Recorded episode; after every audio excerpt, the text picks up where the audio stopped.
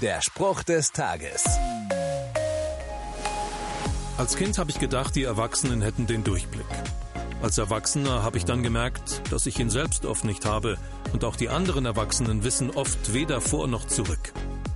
In der Bibel lese ich von erwachsenen Menschen, die manchmal ratlos sind. Einer davon wendet sich an Gott und bittet ihn, führe mich durch deine Treue und unterweise mich.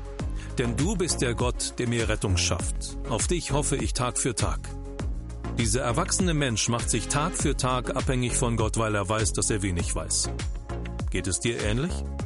Vielleicht lohnt es sich, Tag für Tag auf Gott zu bauen. Der Spruch des Tages steht in der Bibel. Bibellesen auf bibleserver.com.